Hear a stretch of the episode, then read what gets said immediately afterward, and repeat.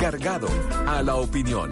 Cuatro miradas y un debate con temas y noticias que nos mueven a todos. El primer café.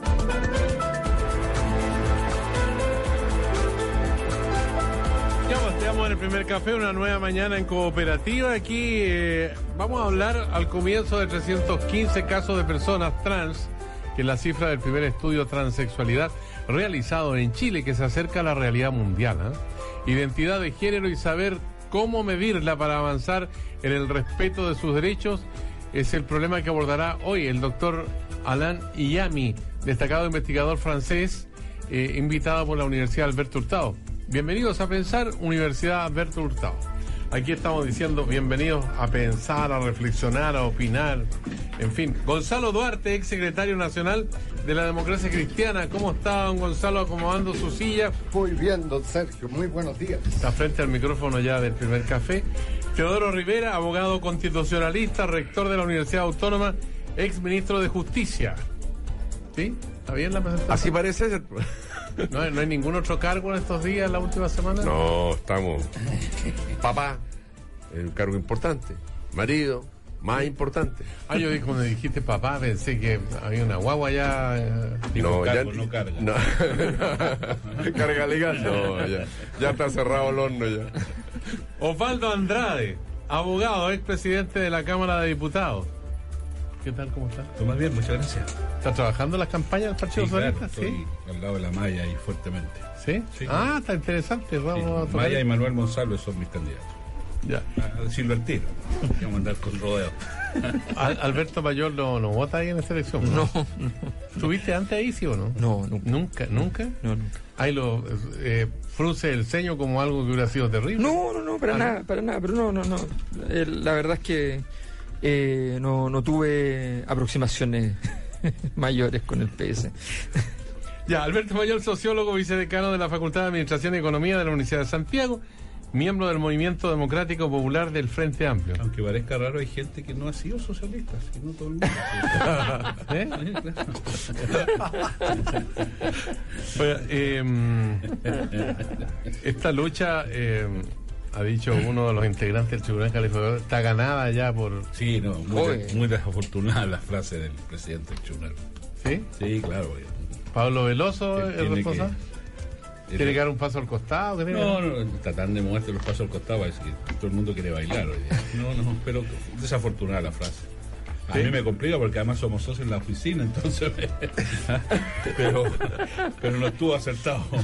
Pero hay que separar el negocio de la política, así, que no hay es. problema. Estuvo, no, no, él tiene que Hay que separar el negocio de la política, gran frase de Poco Teodoro escuchar, Rivera. poco ¿Ah? escuchar este último tiempo, pero. Oye, hay que separar el negocio No, de la absolutamente. política. ¿Sí? Y no, no son los mismos intereses. Yo creo que las, lo- los intereses individuales no siempre son coincidentes con los intereses colectivos, eso es una realidad. Pero y es una constatación eh, empírica, no, no, no se trata aquí de filosofía.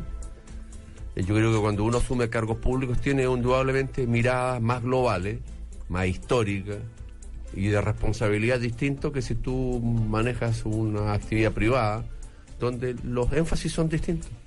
Pero se va a terminar este matrimonio entre las empresas y la política que han escandalizado la opinión pública. que yo creo que eso hace mucho tiempo va en descenso radical. las cosas que sucedían quizás hace 20 o 30 años y día son impensables, impresentables y además son delitos. Ya. Así que no, no yo creo que este es un, es un camino que no vuelva atrás, donde además nadie quiere arriesgarse en ese camino. Así que no, no creo que eso sea algo que esté sea, de boga o pueda volver. Pero la pregunta es cuánto estamos Moyal. cuánto vamos para adelante con eso, porque porque en el fondo está bien, efectivamente hay cosas que están en el pasado que ya no, no se pueden hacer. Pero hay cosas que, que en la práctica, eh, o sea, tú dices, el, el interés de un privado no es lo mismo que el interés de lo público. Entonces, las regulaciones a los privados son claves, son cruciales. Ahora que se está discutiendo el, el- régimen de- del sistema de pensiones, nosotros tenemos un, sistema de pensiones cuyos niveles de regulación, eh, yo he escrito varias columnas sobre eso, son muy discretos. Por ejemplo, los ejecutivos de, la- de las AFP no sabemos en qué invierten sus propias utilidades, su plata. Y eso en cualquier sistema financiero, el, el- la persona que está invirtiendo por, eh, por, por cuenta de un tercero tiene que invertir en los mismos instrumentos que a los que está haciendo invertir al tercero. Y- No lo sé.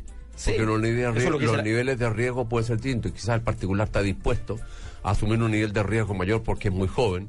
Y en cambio tú tienes que manejar los dineros de terceros con más resguardo que si fueran dineros propios. Pero sí creo que tiene que haber mucha transparencia para saber que Por no hayan conflictos de interés. con ese conflicto de interés, que no hayan inversiones, que no sigan las inversiones que la misma FP hace en el extranjero con su plata personal. eh, eh, o sea, es, es delicado. Y, eso, y ese tipo de situaciones está lleno de regulaciones que no tenemos hoy día. Y para eso entonces hay que, hay que avanzar. Una cosa es que no se hagan las cosas ya más burdas que se hacían en el pasado. Eh, prestarse la plata a uno mismo a partir de un ente para comprar una empresa que uno mismo fijó el precio. ¿eh? Esas cosas pasaron en Chile. Eh, o privatizaciones de instituciones que nunca se compraron siquiera, sino que se traspasaron a privados de alguna manera. Cosas así, eso ya no se puede hacer. Pero está bien. Pero tampoco se está avanzando tanto en, en, en terminar con todo ese tipo de prácticas. Ya, eh, Osvaldo Andrade, Gonzalo estar Orte, guarden la inspiración, porque Marcos Concha tiene algo que decir allá con el sonido. ¿eh? El primer café en cooperativa presenta Nueva Clínica Dental Red Salud Independencia. WOM, que emprendas nos importa. Y Posgrados Universidad Alberto Hurtado, un grado más de pensamiento. Ya, eh, el primer café, una nueva mañana en cooperativa, Osvaldo Andrade está eh, inspirando, porque está inspirado.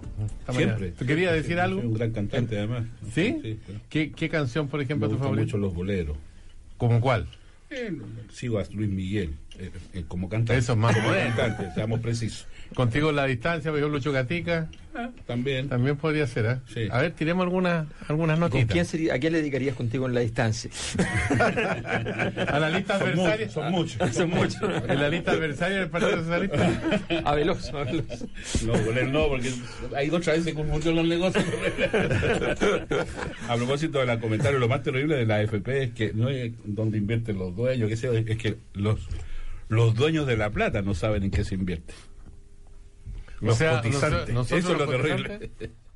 Usted no sabe dónde invierte la plata. Su plata.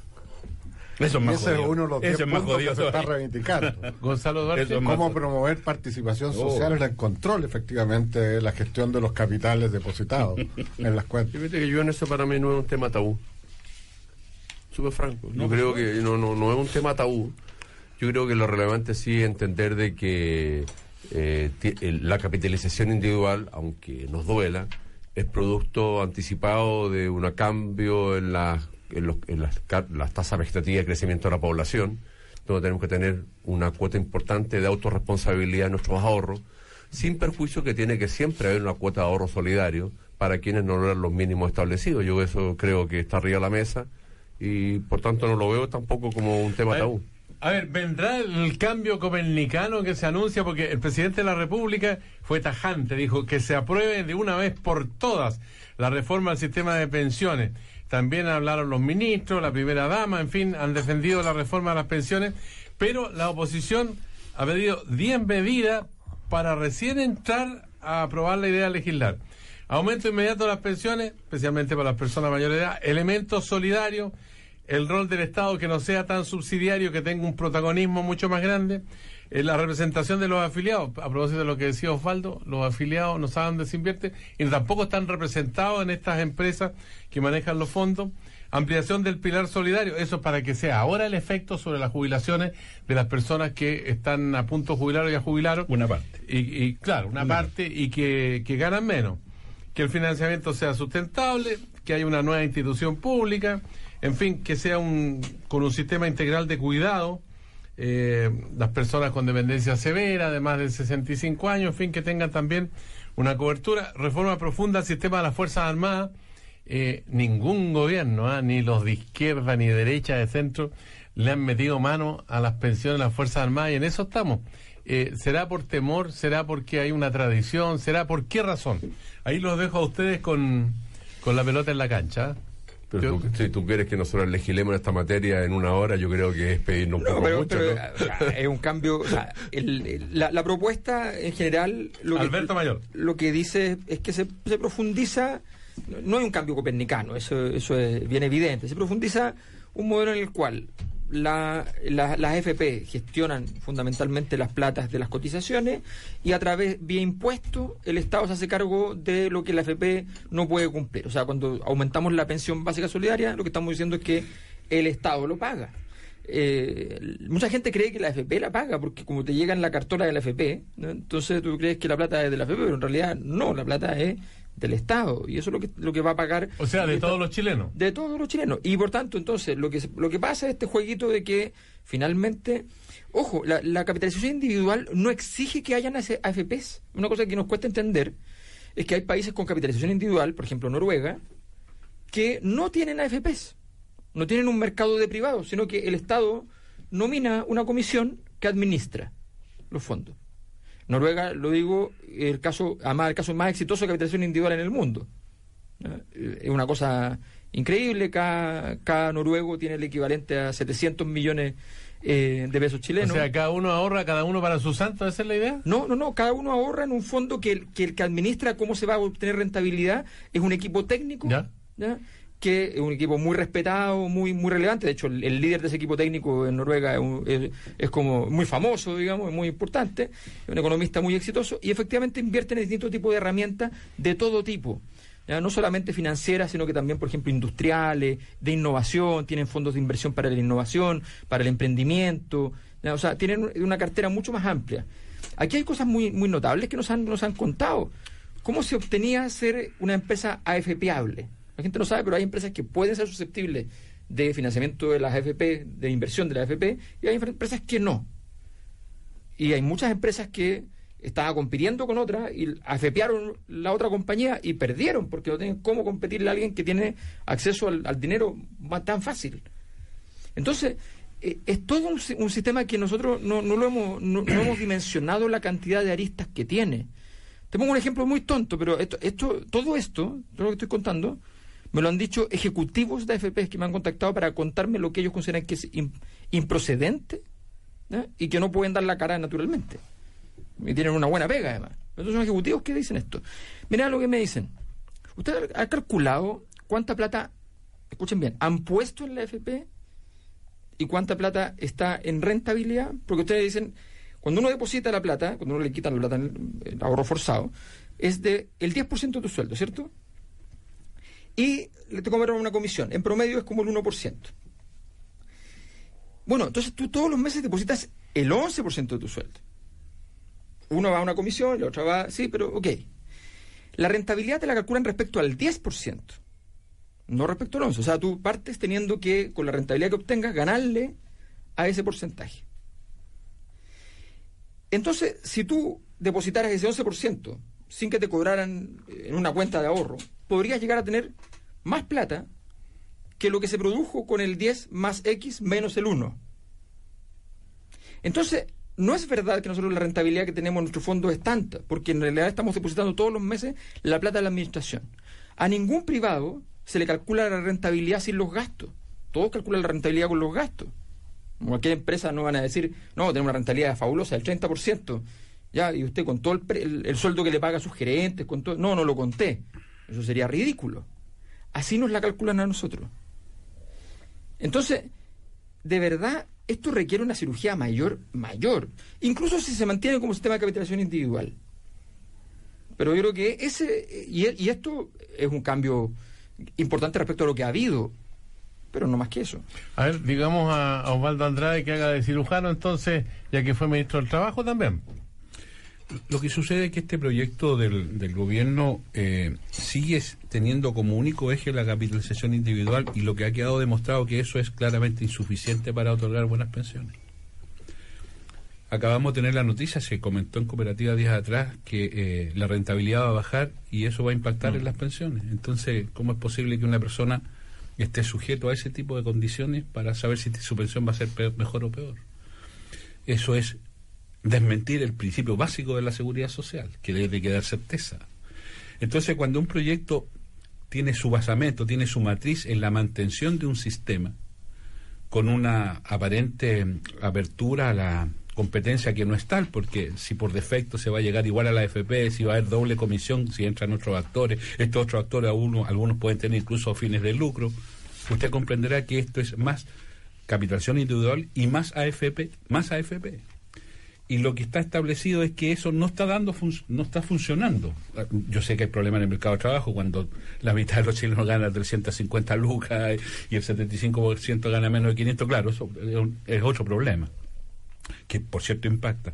Entonces hay una matriz conceptual en el proyecto que en mi opinión es la que está equivocada y que ha hecho la oposición. le ha dicho al gobierno, mire, aclárenos ciertas cosas. Primero, si esto es así. Segundo, si esto se sostiene fiscalmente, porque hay un, compromiso de tres mil y algo millones que no está claro. Si solo eso se va a financiar con holgura, claramente eso es, tiene un grado de incertidumbre mayor. Aclárenos bien este tema de quién va a administrar el 4%. Hasta ahora el 4, yo espero que sea más. ¿Quién lo va a administrar? Porque si va a ir también a las AFP, seguimos con el mismo modelo que hoy día nos genera preocupación. Aclárenos bien esto de los famosos aportes de la clase media. a una mujer para que acceda a esto se va a requerir el 18 años de cotizaciones. Bueno, las mujeres, más del 50% no tienen, 16, perdón, no tienen esas cotizaciones. O sea, aquí hay mucha trampa. Perdón que lo diga así. Entonces es bueno aclararlo. Y por esas razones que se ha planteado, eh, aclaremos esto antes de votar. Y ya desde la matiz más conceptual, yo diría, mire, el, el, proyecto de Bachelet de años atrás, que, creó el Pilar Solidario, tuvo un acierto, y es que enfrentó el tema de la pobreza, etcétera, etcétera. Pero tuvo un desacierto, no le metió mano a la industria. Incluso más, se facilitaron la inversión de la industria en otras, en fuentes. Yo creo que es el momento también de generar mejores condiciones en la industria. Y eso significa que tiene que haber un actor que no, que no es AFP. Le pongo un ejemplo si el tema fuese solo la recaudación, dejemos pendiente el tema de dónde se invierten las lucas. Eso lo podría hacer el IPS hoy día sin ningún problema. Sin ningún problema. Y a cero costo.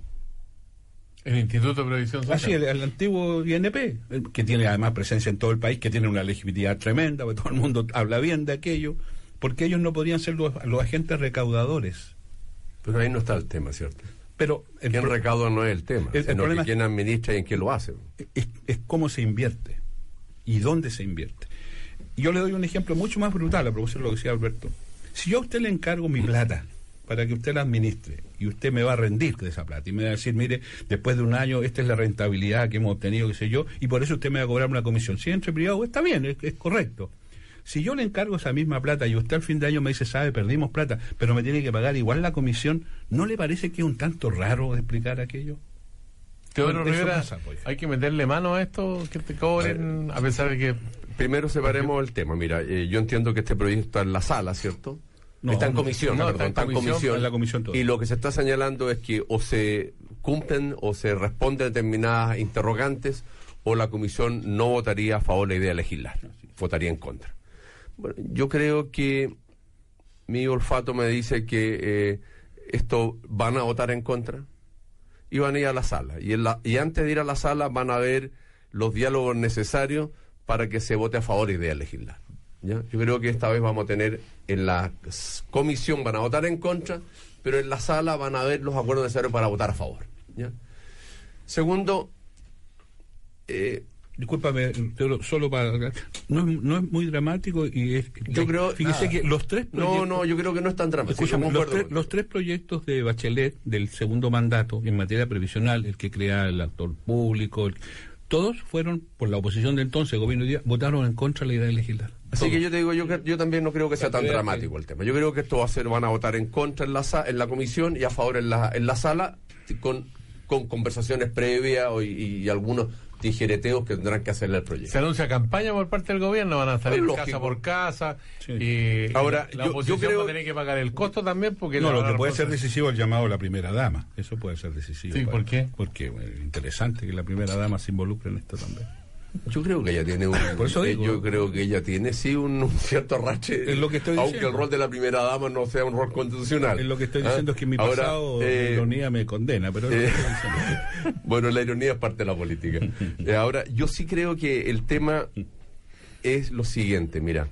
el mundo se, se dirige hacia un problema real, es que todos tenemos una expectativa de vida mayor eh, por tanto, eh, eh, la, la, etapa de la vida laboral debería prolongarse.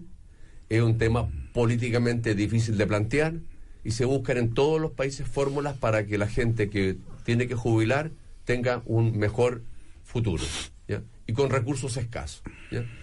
El sistema de eh, solidario, donde uno le da, eh, aporta a los fondos comunes, también podría ser uno plantearse, bueno, si es solidario, ¿tiene uno derecho o no tiene derecho, a saber dónde los fondos? Yo creo que menos, porque uno lo entrega, los fondos se diluyen. La gracia del sistema actual que tenemos, que uno sabe en su cuenta cuántos fondos tiene. Si esos fondos son suficientes, el Estado se abstiene. Si esos fondos son insuficientes, el Estado aporta. Ahora, que el, el- tema de la AFP pueda tener más o menos regulación y transparencia, yo creo que eso no es un tema de fondo.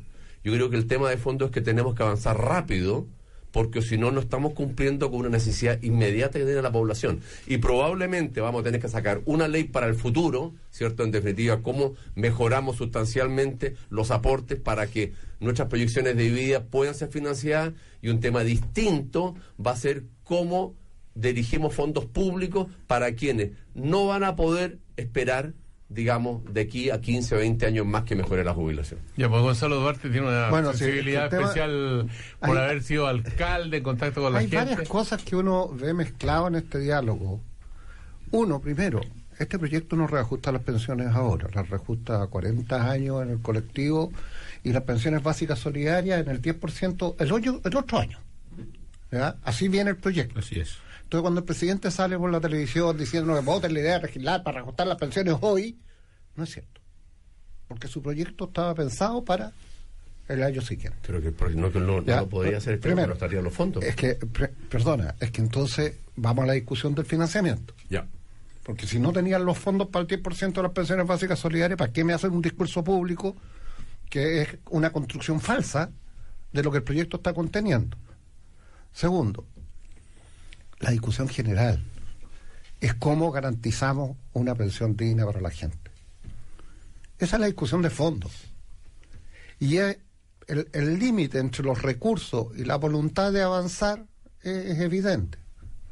El Ejecutivo manda un proyecto que intenta conciliar una visión individual de la seguridad social versus un limitado, un modesto avance en el mejoramiento de las pensiones básicas solidarias, conquista de hace pocos años atrás además, ¿eh?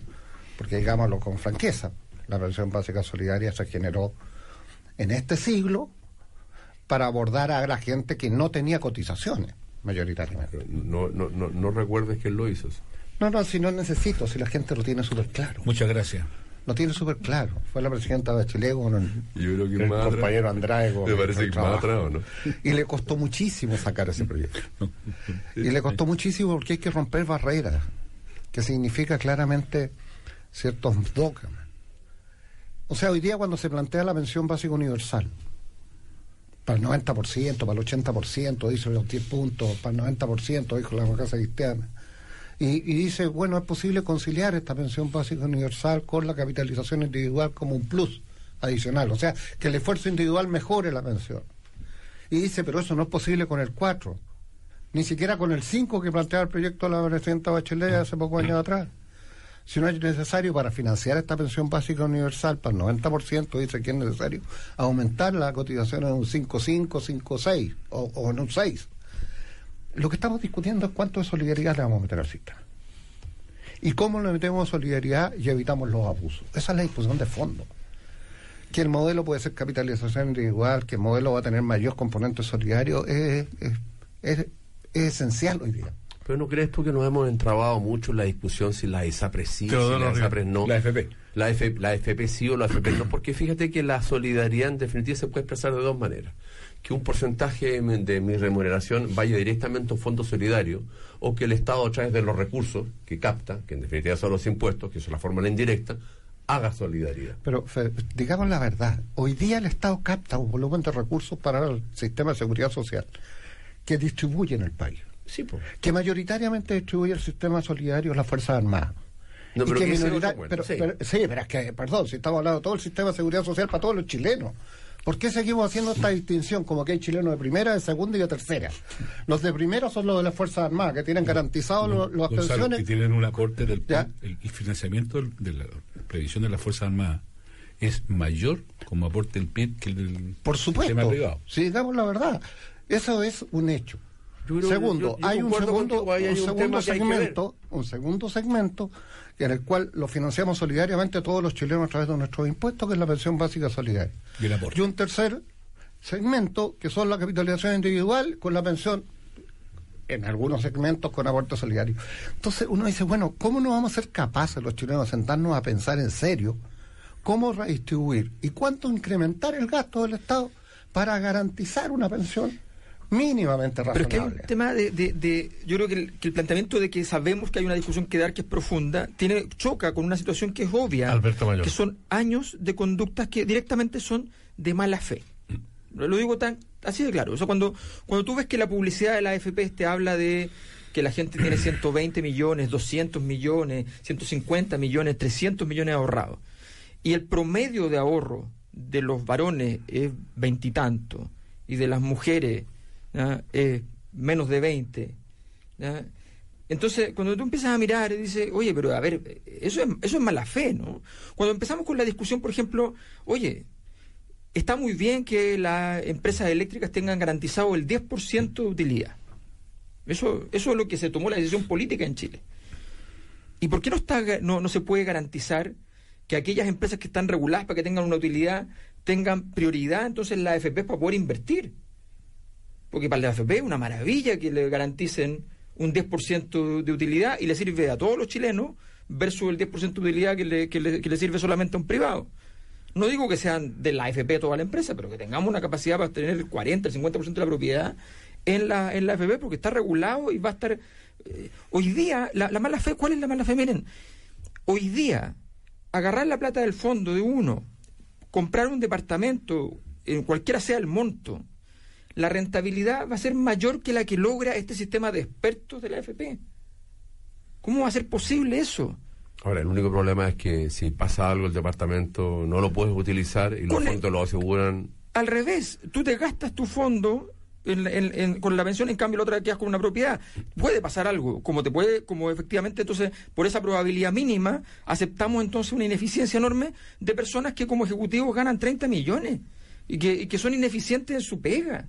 Creo que tú estás confundiendo. Alberto Mayolo, Osvaldo Andrade, Pedro Rivera, Gonzalo Duarte, el primer café una nueva mañana en cooperativa. El tema no se agota aquí, vamos a hacer una pausa y vamos a invitar. Estamos en el primer café, una nueva mañana en cooperativa. Aquí reina la alegría de los señores Gonzalo Duarte, Teodoro Rivera, Osvaldo Andrade. Alberto Mayol. Todos próximos a jubilar, por eso estamos tan contentos. estamos como en la esperanza que la ley llegue rápido. Oye, hay, hay jubilaciones de 150 mil pesos. El promedio en Chile es como de... 180. 180 mil pesos. Sí. Ese es el promedio de la jubilación. ¿Esa es la solidaria? No. La solidaria, no, 110. 107, 107. Yo le quiero contar que cuando la presidenta hizo la primera reforma en, su primer mandato, la, habían pensiones de 8 mil pesos. Sí, 12 lucas. Esas eran las pensiones que habían. Si no, si esto es, dramático. ¿Ah? Y hubo cuatro reajustes que, que, incluso culminaron en el gobierno del presidente Piñera, su primer mandato, eh, porque ahí llegamos a la pensión básica. Acuérdese que antes estaba la pensión asistencial, ¿te acuerdas? Esa, que eran 40 lucas. La PASIS. La famosa PASIS. No, no, sin Ahora, el proyecto de ley contempla también cuatro subidas de 10%, es decir, 40% en un plazo de cuatro años. Yo entiendo que no es hoy, sino que es el, primer proyecto que aprobó Bachelet en este segundo mandato, el primer proyecto que aprobó fue un reajuste del 10% del pilar solidario, en este segundo mandato. O sea, si no es tan complicado de hacer. Con los fondos de rezago se podría financiar seis meses de eh, reajuste del pilar solidario. Con los fondos que ya están de rezago. Fíjate tú. Bueno, por eso que se planteó la, la idea por parte de la comisión de separar el proyecto pues. y aprobar de rápido despacho el reajuste a las pensiones básicas solidarias. Porque eso no tiene discusión. Pero Cuando el gobierno la enlaza es para defender los intereses de la AFP, postergando los más Usted no puede repartir la guinda de la torta sin hacer la torta, pues. Hay que hacer la torta con la guinda. Cuando uno define cuál es la guinda y cuál es la torta, podemos tener una discusión larga. Porque así la DC tiene una parte para, para apoyar a la oposición y otra parte para apoyar al gobierno. Lo que pero los partidos de centro juegan ese rol, pues. Por eso, tú estás Gonzalo Duarte, ahí hay un impacto bajo la línea de flotación. No, si mira, de frente en esta materia no. En, esta, materia, no tienen dudas. ¿ya? todos, toda la oposición planteó la idea de separar el proyecto. Sí, claro. Toda. Incluso los amigos de Mayor. Sí. Me parece que no son tan opositores para eso, digamos. Porque en el fondo lo que uno ve es urgencia frente a la ciudadanía. Si uno entiende que pensiones de 108 mil pesos, que pueden tener un reajuste de 10 mil pesos, muy importante para la gente. Y a eso juega el gobierno. Con la idea de legislar y todas esas cosas, estas triquiñuelas jurídicas legislativas. ¿Por qué la urgencia? Porque tienes que aprobar ahora y, el- y la pistola que pone sobre la mesa es que van a postergar a los viejitos que tienen pensiones básicas 108 mil pesos. Pero eso es verdad. Pero lo que está debajo es la torta, como dice mi colega aquí. Es la torta, que es la plata para las FP. No, pero Porque él sabe que el 4% con cobro comisión va a terminar en la AFP. Entonces, cuando uno le diría a la comisión, bueno, perfecto, ni un problema, la libertad de elegir. Quiero elegir no solo el 4, quiero elegir el 14. Y pago la comisión. Pero le pago la comisión a las nuevas instituciones públicas.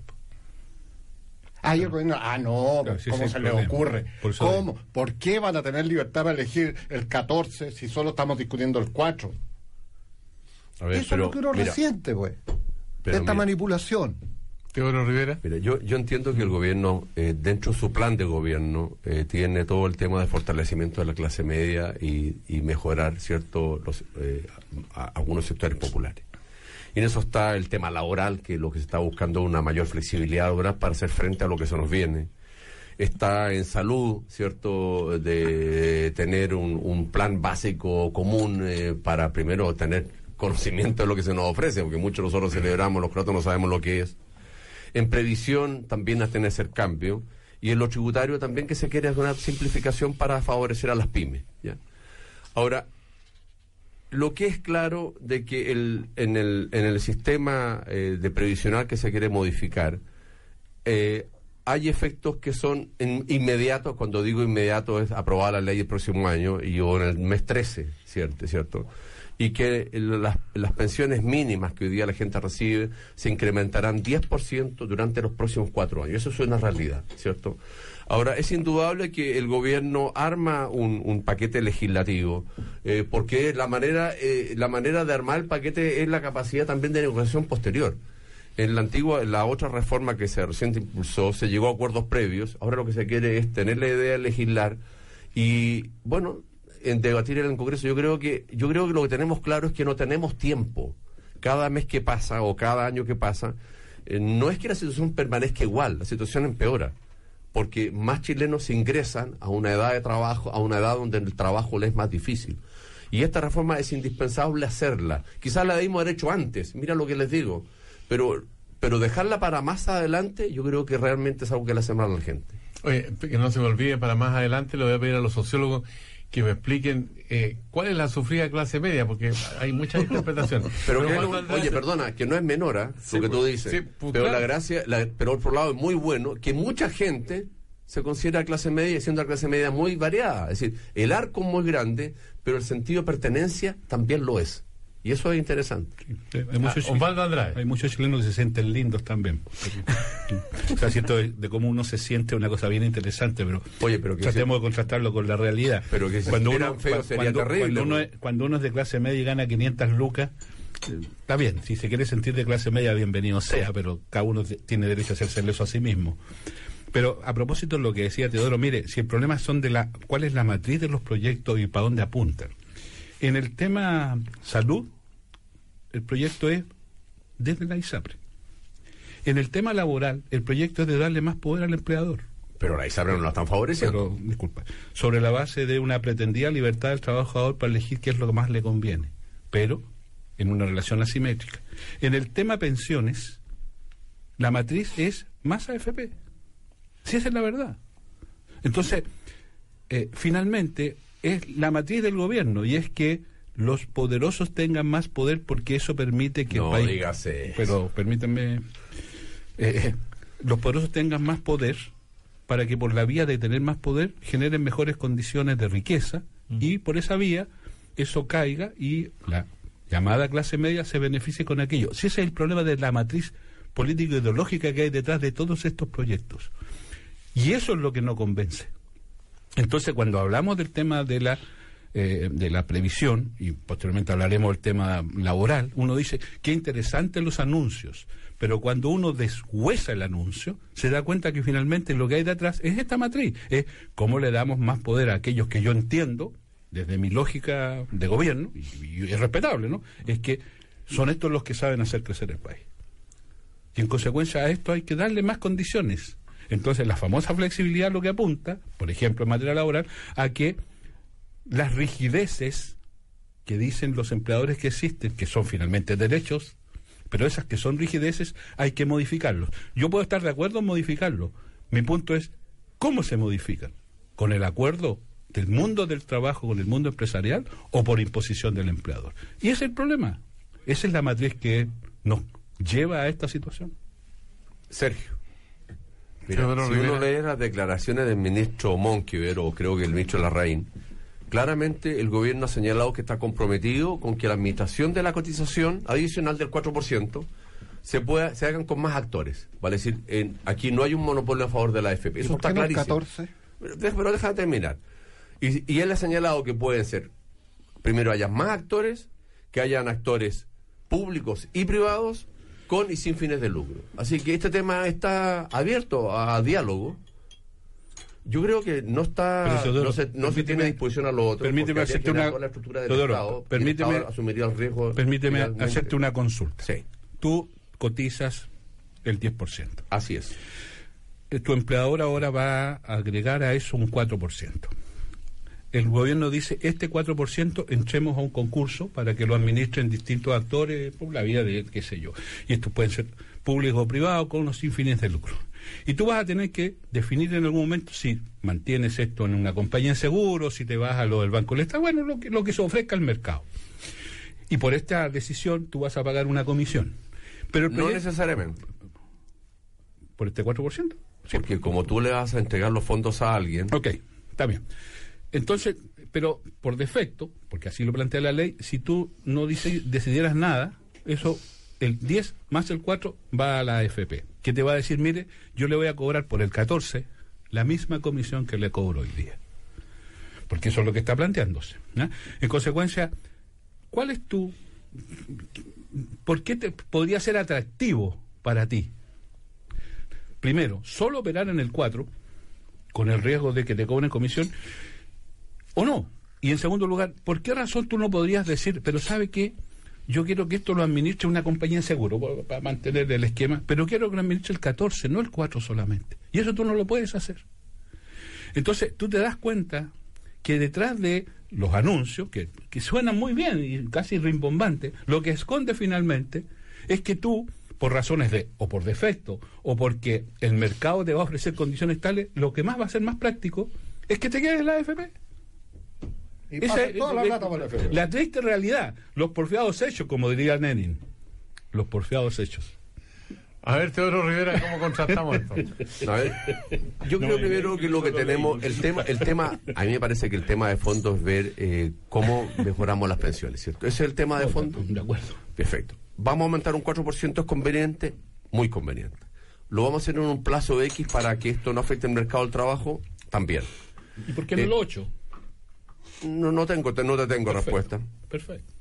Con, una gradualidad razón. No tengo respuesta. Lo que sí creo que. La eh, OCDE está en el 18, 18%. Y te quiero contar. No está bien, pero tú si llevas el mercado chileno al 18%, yo creo que con, que lo subamos al 14%, yo creo que ya sería un éxito. ¿Cuánto cotizaban los, trabajadores antes del, sistema de capitalización? El... 24 en algunos casos, 22 en otros casos. No, pero, tú tienes claro que no estoy hablando de pero tú tienes claro que desde el punto de vista macroeconómico restarle al, al, al, sistema, al sistema financiero, al, al, al, al, mercado, al consumo, ese, ese monto, yo creo que yo creo que hay un acuerdo que esto tiene que hacerse escalonadamente, ¿cierto? ¿Y esa plata dónde se va a gastar? No, pues esa plata se va a reinvertir. ¿Y entonces? No necesariamente en Chile, pues en Chile tú lo sacas del consumo. Entonces, obliguemos que sea en Chile. Obliguemos que sea en Chile. Está bien, pero Veamos, Gonzalo Duarte, a ver cómo sigue. el, tema, el tema es que, mira, uno, como bien dice mi colega aquí, cuando empieza a desmenuzar, por ejemplo, la reajustabilidad puede llegar hasta el 50% de las pensiones básicas. Sí, pero para los 80 años. no para todos los beneficiarios de la pensión básica. Entonces empezáis a encontrar las letras chicas. ¿ya? Entonces cuando uno dice, ¿por qué el 4 y no el 14? Ah, otra letra chica. Entonces, porque me dice, es que la libertad es muy importante, administrar los recursos. Y uno dice, ay, momentito, pero déjeme, déjeme entonces administrarlos, po. todos, po. no lo que usted me diga nomás. Y cuando uno le dice quiero tiempo pero para no discutir olvides que esta esto, constitución es obligatoria, no es, no es voluntaria. por supuesto. La esencia Pero- del pero sistema ¿dónde- pero está en que el Estado asume el rol protagónico de resguardo de tu futuro, no tú lo asumes tú. Sí, claro. Perdón. Porque pero si, señor- porque si no uno se gastaría la pata hoy día y diría después que alguien me Pero mantenga mañana. esa- esos son dos puntos, porque el Estado tiene que asumir un rol protagónico en aquellos casos en que el mercado laboral no permite garantizar una pensión básica. Entonces ahí en decimos sí, ahí decimos sí. Ah, para los otros no. Pero no, si es para todos. Por eso que nosotros hemos planteado una pensión básica universal. Y que sobre la básica universal vaya la capitalización individual. Pero eso para no se está mejorar- logrando en cierta manera acá, ¿o no? Está bien, eh, eh, perdón, no, eh, no quiero entrar en los detalles técnicos, porque los auditores no entienden nada. Lo único que dice, mire, si estamos hablando de un plan garantizado en salud universal, ¿ya? yo sostengo que es necesario un plan básico universal en materia de seguridad social y que sobre aquello opere la capitalización individual. Pero eso los hechos se está haciendo. Eh, eh, Gonzalo, si eso es. pues. Ahora, lo que- podemos discutir, si la base que se ha fijado debe ser, debe ser mejorada. Y yo creo que debe ser mejorada. Se quiere mejorar Todo- 40% no- en cuatro años. No se está haciendo tanto es así que una de las propuestas de la comisión, una de las propuestas de la comisión es que el pilar se amplíe al 80% en la línea de que haya una base ojalá universal. Pero eso es una propuesta de la oposición, no está No es lo que plantea el proyecto. No, pero cuando tú tienes una, una pensión básica mínima, ¿cierto? Pero y la está- subes en un 40%, tú Pero- estás generando un piso. pero solo para el 60%. Sí, porque está focalizado en los sectores de menores ingresos. Bueno, Y pero que es lógico tienes que, pero es lógico tienes que focalizarlo en los menores ingresos primero. eh, Pero si volvemos a la discusión de origen. A ver, ¿qué pasa, ¿Cuál Alberto Mayor, con la, con la visión que tienes de este, de este debate? Porque estamos medio, medio trabados. Sí. No, yo creo, a ver, yo creo que yo creo que yo creo que efectivamente aquí está a ver, describamos políticamente cómo fue esta discusión. Esta discusión fue eh, se plantea en el gobierno anterior de Michelle Bachelet que haya una cotización extra y que esa cotización vaya a eh, sea un- una parte solidaria del sistema. Eso es lo que se plantea Con un actor público. con un actor público. Y en ese momento, entonces, la derecha plantea que ese 4% entonces sea de libre elección. Y como dice Gonzalo, efectivamente, la pregunta entonces uno dice, ¿y por qué lo anterior no? ¿Por qué no se puede elegir entonces los anteriores actores? Ah, Yo creo que es importante entender la, magnitud del- de la problemática. O sea, estamos hablando de un fondo, los fondos de pensiones chilenos son equivalentes a tres veces y algo el presupuesto de la nación. Y lo administran solo seis empresas. O sea, cada una de esas empresas vale la mitad del presupuesto de la nación en capacidad de inversión. Eso produce una asimetría de poder en la sociedad demasiado grande. O sea, diluir el, sistema. O sea, esto, lo que estoy diciendo, no puede ser más capitalista. O sea, evitar los monopolios, haya más competencia. Eh, o sea, eh, eso es lo que, so- sobre todo sabiendo que además la AFP en un momento de esta, de estos hace 20 años, de las cosas que se podían hacer, que ese Teodoro, que ahora no se pueden hacer, hace 20 años recordemos que la, la AFP en un momento determinado se coludieron las grandes para que se acabaran las chicas. O sea, yo conozco gente, vendedores que les decían, venda y le pagamos enorme cantidad de plata si usted saca gente de estas AFP, no de estas otras, de estas, y sueldos de los vendedores de ese entonces de 4 o 5 millones de pesos mensuales por sacar, por quitarle a las, a las empresas chicas. Una tremenda guerra colonial, eso, eso es lo que es, una guerra colonial, para poder concentrar. Y hoy día tienen cada uno entonces, en promedio. Eh, la mitad del presupuesto de Chile para invertir. Oye, pero eso plantea una, una, una diferencia de poder demasiado grande. Demasiado grande. ¿Por qué no pueden postular las medianas empresas, las pequeñas empresas, a tener participación de, de, de, Por, meterse en el. por en el- factores de riesgo. Fernando. no, pero que no es verdad, porque yo tra mira, yo trabajé en el Banco del Estado y yo tenía todos los análisis de un riesgo. capitalista. Sí, no tengo ningún problema. Y tenía, y tengo, tenía todos los análisis de riesgo de las compañías. Las, las medianas y las pequeñas compañías no tienen más riesgo que las empresas grandes. O sea, todo el análisis de riesgo, eso no es verdad. Entonces, ¿qué es lo que pasa? que uno dice, pero ¿por qué esto tiene que estar concentrado en el sistema financiero? ¿Por qué tiene que haber plata fuera de Chile si andamos reclamando que no hay inversión en Chile? Andamos obsesionados porque no hay inversión en Chile. Y resulta que tenemos la plata, la tenemos para afuera. O sea, está lleno, lleno, lleno de problemas que no estamos resolviendo. Hay una, hay una oportunidad entonces de abrir entonces esta, que para la derecha esto es abrir la caja de Pandora, pero no, esto es una oportunidad.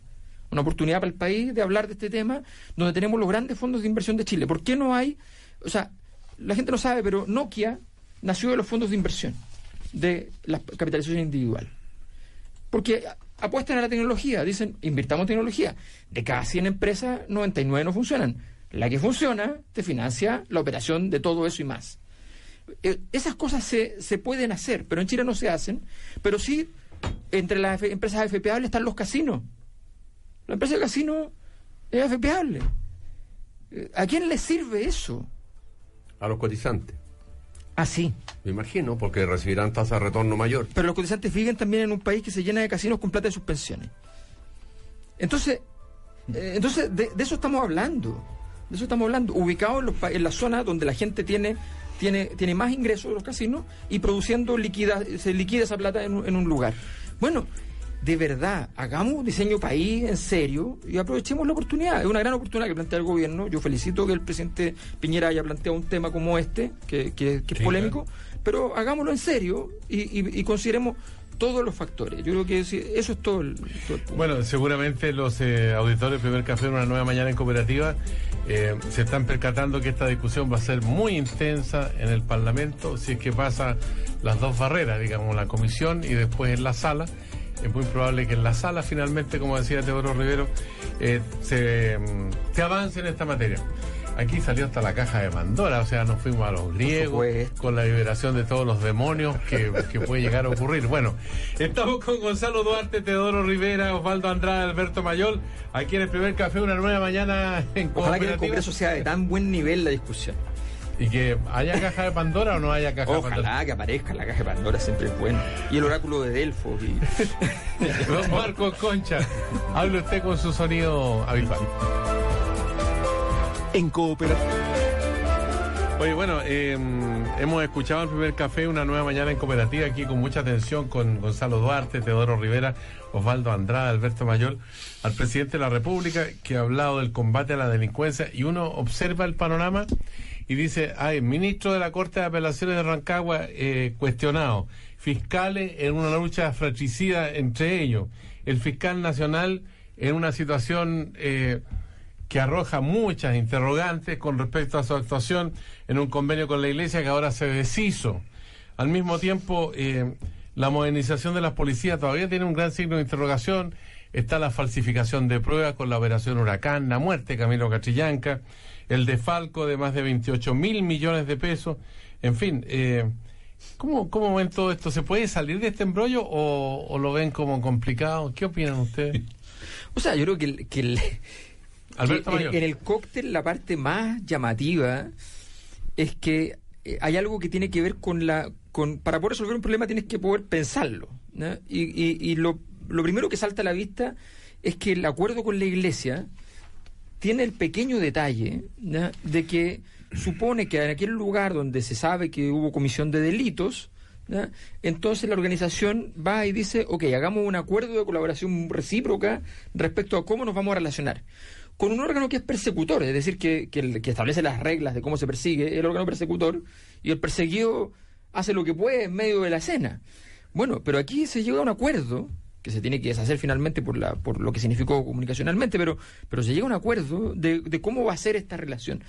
Eso altera la forma de pensar el problema. Entonces, creo que, que, en medio de este escenario es, el, es lo más lo más serio, porque revela que de alguna manera hay, ciertos actores que en Chile no, no están comprendiendo la magnitud de los problemas, la, la gravedad de los mismos y que, y que efectivamente no hay derecho para ciertas organizaciones, no importa el poder que tengan, eh, de poder entonces llegar a acuerdos con las instituciones y, y que, bueno, y la iglesia lo puede pedir, quien quiera lo puede pedir, la comisión de mafiosos lo puede pedir, cualquiera lo puede pedir, pero que, que, que el fiscal diga, el fiscal nacional diga que sí, ese es el problema.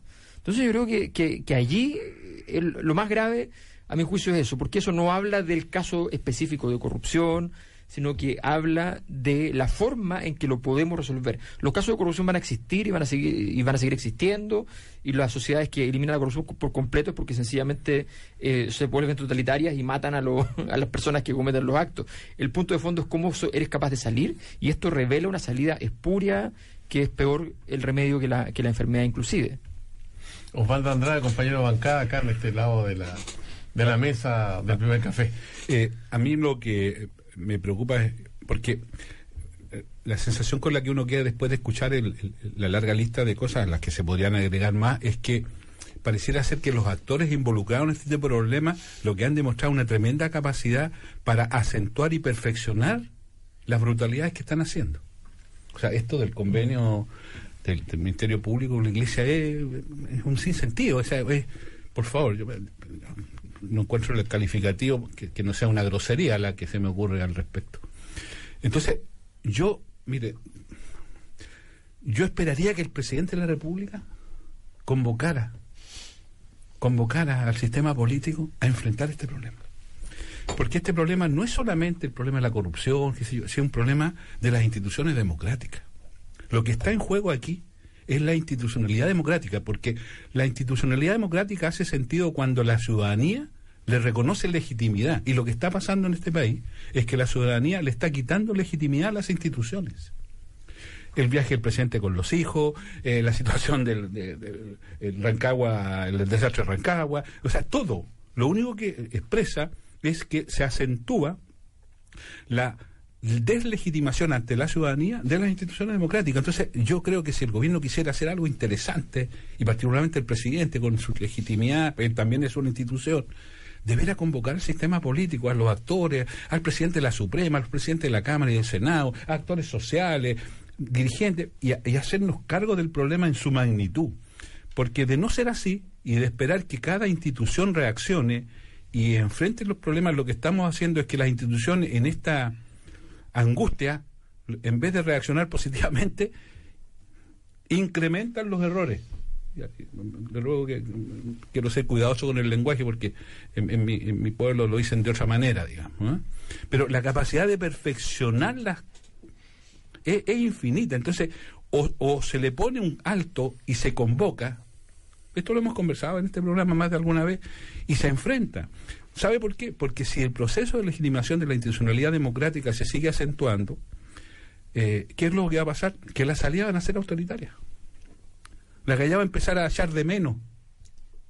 A... que lo resuelva de una. Exactamente. Y eso se llama, sigo con mi lenguaje cuidadoso, salida autoritaria. Al estilo que, hemos conocido cercanamente, digamos, si no es necesario ir muy lejos. Y eso es lo que a mí me preocupa. Entonces, todo este largo listado que usted hace, a las que podríamos agregar, y probablemente si nos juntáramos mañana agregaríamos otro más, es, que tiene una, conclusión que me preocupa. Y creo que la primera autoridad del país, sin perjuicio que está bien que aparezca con el tema migrante, con el tema seguridad, lo que usted quiera, eh, debiera convocarnos. A a eso valdría la pena un gran acuerdo. Para esto valdría la pena que los actores se pusieran en una lógica rápida, consensuada, porque es muy grave lo que nos está pasando. Iluso, realista lo que dice Osvaldo Andrade. Primera vez, en mi vida que caracterizan una presentación como ilusa de mi parte. No, no, dije, dije iluso o realista. Ah, evitemos el sesgo en la interpretación de lo que uno dice. Gonzalo Duarte, ¿en qué lado está de la.? Es como inevitable el, sesgo en la interpretación en casi todas las cosas. ¿No es cierto? es como inevitable en estos tiempos de dudas sistemáticas, de ¿Qué se, crisis de credibilidad. la pregunta. Pues se podría pensar que él es un soñador o que es un hombre realista que con la experiencia política aporta camino. Que efectivamente lo que plantea Osvaldo es algo que nos mueve a reflexión a todos, que debiera movernos a reflexión a todos. No cabe duda que siempre eh, en la historia de nuestro país han habido instituciones que constituían anclas, que daban solidez a los procesos institucionales. Y hoy día lo que vemos es una crisis en todas esas instituciones los tres poderes del Estado. O sea, la, eh, en algún minuto era como hasta divertido reírse del Parlamento. Eh, pero porque estaba la Corte Suprema que se veía como una institución súper sólida, súper indudable. Bueno, después la Fiscalía, que era como el, el terror de todo el mundo, ya perseguía, tenía poderes casi omnímodos. Eh, y uno ve que son instituciones humanas, todas ellas. La institución de la presidencia de la República, algo que yo he reclamado, que el conjunto de errores sucesivos cometidos a lo largo del tiempo van llevando a debilitar la institución. Yo me acuerdo que yo me crié cuando chico con esa frase de que no, si son los ministros los malos, pero el presidente es bueno. Y era como una consigna de la sociedad chilena. Eran los que lo rodeaban. Y hoy día lo que uno escucha es no, si le dijimos al presidente, pero no hizo caso. O sea, este fin de semana lo, le, lo escuché así yo, a propósito de los errores del viaje. Y uno dice, pero ¿cómo? Si es la institución la que hay que defender. La institución Presidencia de la República, la institución Poder Judicial, la institución Fiscalía, la institución Parlamento. Y todos tienen que poner esfuerzo en eso. Entonces yo encuentro muy razonable cuando, cuando Osvaldo dice, mire, ¿cómo, ¿cómo no somos capaces de convocarnos a discutir esto? Porque hoy día hay medio de comunicación que pareciera que construyen su plataforma comunicacional sobre la base de eh, permanentemente resaltar lo negativo de todas las instituciones. Y los medios de comunicación hoy día, obviamente, eh, viven de un mercado, de un mercado publicitario que lleva a que se genere este clientelismo perverso, en que parece que mientras más noticias de crímenes públicos, más escándalos difundo, etcétera, ah, entonces tengo mayor posibilidad de subsistir como medio. Entonces uno empieza a decir, ¿sabes qué? Esto es como me recuerda en los tiempos de la Brigada Roja en Italia, cuando hubo el conclave del gobierno con los medios de comunicación en términos de decir, ¿sabe qué? La difusión del terrorismo fomenta el terrorismo. Y el acuerdo editorial es, nunca más publicamos noticias terroristas. En el fondo uno empieza a decir cómo, cómo logramos. Eh, no estoy diciendo que haya que cortar los medios de comunicación, sino que estoy diciendo cómo logramos construir ciertos acuerdos básicos en torno a cómo fortalecer estas instituciones. Hemos hecho esfuerzos enormes. ¿eh? Yo lo he dicho en otros programas. O sea, aquí no se valora el esfuerzo que hizo el Parlamento desde el punto de vista de su autorregulación en materia de transparencia, como decía nuestro colega un rato atrás. El esfuerzo que han hecho las instituciones públicas por generar una transparencia plena en el conocimiento de la ciudadanía sobre su quehacer. Eh, y nada de eso contribuye, al parecer, a prestigiar las instituciones, porque en paralelo los errores humanos, la debilidad humana, es destacada con mucho mayor énfasis. Entonces, ¿qué hacemos como sociedad para enfrentar aquello? Es una pregunta que, que todos nos hacemos en cierta medida. Plantear a Teodoro Rivera el qué hacer, como escribió Lenin. Así es. Hizo un librito. Segunda cita en el día, Lenin. Sí, vamos. Bueno, habrá que llamar. Habrá- habrá que que estamos habrá que terminar un periodo económico especial. Habría, habría que llamar a la UDI, que es el partido leninista que queda. Habrá que llamar un periodo económico especial a contarse el cinturón y, y, deja- y, a- y ser pragmatismo, digamos. Si miramos la historia de la Unión Soviética. a lo menos ab- abstenernos de seguir. Bueno, y llegar hasta ahí no, porque después puede ser que la historia se cumplir. el presidente no, no le gusta la Unión Soviética, le gusta más Chile. Eh, Sí, gusta más pero es interesante la- le- leer la historia es muy escuchamos con toda la fuerza. Mire, yo primero creo que nuestro sistema actual no es más malo que el de antes. Lo que sucede es que es más transparente que antes. Y no solamente es más transparente que antes, sino que además la información a la ciudadanía es más amplia que antes. Y los medios de comunicación ejercen un menor filtro de lo que se informa y lo que no se informa. Y ese filtro es menor porque lo que los medios más institucionales no informan, lo forman los nuevos medios o sencillamente los ciudadanos. Ahora, en eso efectivamente también hay un riesgo, porque está el permanente martilleo de algunas personas, ¿cierto?, respecto a las instituciones públicas, y donde se ocultan eh, en, un, en un nickname, en un nombre falso, y nadie se hace responsable de nada. Entonces, es indudable, aparece una persona pública y dice cualquier cosa, y hay 100 vándalos que le disparan y no se hacen responsables. Entonces ahí empieza el tema de la- también los fake news, las noticias falsas. Ahora, es un tema complejo porque efectivamente esto no tiene fácil solución, pero yo quiero señalar de que es- de una u otra manera es un, es un, es un fenómeno de la mayor participación, clases sociales o populares más cultas, más participativas, eh, menos control ciudadano sobre la información.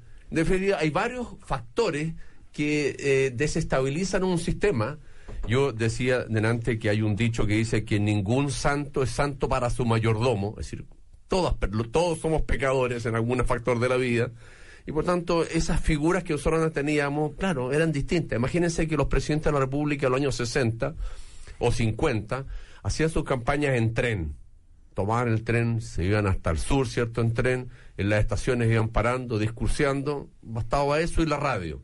La gente se imaginaba cómo podía ser el presidente de la República, por lo que la voz de, su, de la radio nunca se le veía. Cuando a la persona se le empieza a ver y hoy día la el carácter instantáneo de la información, hace que obviamente las personas públicas pierdan esa, ese, e, e, ese, esa, esa faceta que antes teníamos. ¿Tú ves al presidente de la República en una convocatoria así como para analizar? Podría ser, pero a mí yo, yo quiero decir algo. Mira, a mí lo que me preocupa es... Eh, primero tenemos que pensar si lo de Rancagua es solo Rancagua o no es solo Rancagua. Puede haber otros casos, dice yo, lo quiero la Corte Suprema que no es un tema de la Corte Suprema en este caso. Eh, no, que no es un tema de la Corte Suprema en este caso, es un tema del Poder Judicial, pero el, que son todos los poderes. Entonces, yo creo que uno lo que tiene que hacer, yo creo que en estos momentos lo que tenemos que hacer es no buscar la solución inmediata y de buscar a alguien, ponerlo como el chivo expiatorio, lincharlo y decir que con eso hemos hecho la sanación porque hemos matado al cordero. No, yo creo que aquí lo que tenemos que hacer es respetar el Estado de Derecho, investigar, resguardar la presunción de inocencia y aunque duela, llegar a fondo. Pero sin buscar chivos expiatorios en el camino que muchas veces no permitan llegar al final del resultado. Ya, pues llegamos al, final del ah, café una nueva mañana en cooperativa con los señores Gonzalo Duarte, Teodoro Rivera, Osvaldo Andrade, Alberto Mayol.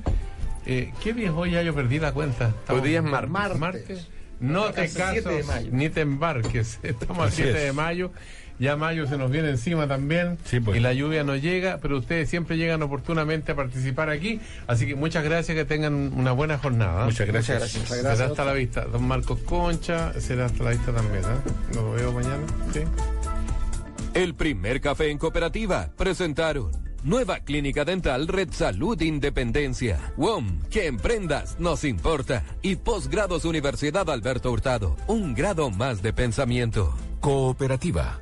Todas las noticias, todos los días, todo el día. En Cooperativa, tecnología, innovación y tendencias. Con Mauricio Bustamante.